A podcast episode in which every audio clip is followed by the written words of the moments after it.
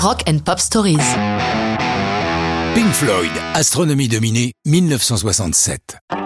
Nous sommes dans les débuts de Pink Floyd. Le groupe a été formé autour de Sid Barrett, chanteur et guitariste, entouré par Nick Mason, Roger Waters et Richard Wright.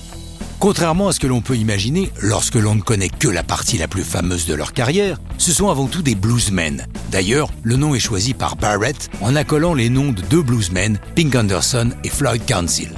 Durant les premiers mois du groupe, il ne joue que du blues, se permettant de longues improvisations qui vont bientôt dériver avec l'arrivée du psychédélisme. En effet, Barrett ingurgite des quantités assez phénoménales de LSD, ce qui en cette période a une forte influence sur leur musique. Après leur première apparition à la télévision britannique, ils obtiennent un contrat discographique avec la firme EMI et sortent deux singles, Arnold Lane et See Emily Play, qui sont des succès. Très vite, ils mettent en chantier leur premier album, The Piper at the Gates of Dawn. Entre-temps, ils sont devenus l'une des attractions les plus courues de l'UFO, le club de Londres qui, durant deux ans, propage la révolution du psychédélisme. Astronomie dominée est le morceau d'ouverture de leur premier album et représente bien ce que Pink Floyd est devenu.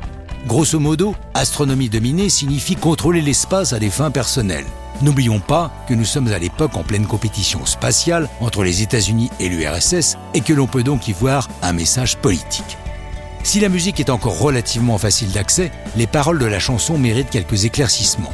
Oberon, Miranda et Titania, qui sont cités, sont des lunes de la planète Uranus, ainsi nommées d'après les personnages de Shakespeare. Le Dander dont il est question est lui un héros de bande dessinée de science-fiction très connu en Grande-Bretagne. La voix qui égrène des noms de planètes dans un mégaphone au début de la chanson est celle de Peter Jenner, le manager du groupe. Enfin, ne cherchez pas à déchiffrer les bip bip de morse que l'on entend dans le morceau. Si c'est bien du morse, dans le cas présent, ils ne veulent rien dire. Dès la sortie de l'album, Astronomie Dominée devient l'un des morceaux phares du groupe. Et il figure d'ailleurs en version live sur l'excellent double album Umaguma dans une version de plus de 8 minutes qui vaut son pesant de LSD. À tel point d'ailleurs que Sid Barrett n'est déjà plus là. Son cerveau a grillé entre-temps et il n'est plus capable ni d'assurer des concerts ni de composer quoi que ce soit. Il est remplacé par un vieux copain des autres, David Gilmour. Mais ça, c'est déjà une autre histoire de rock'n'roll.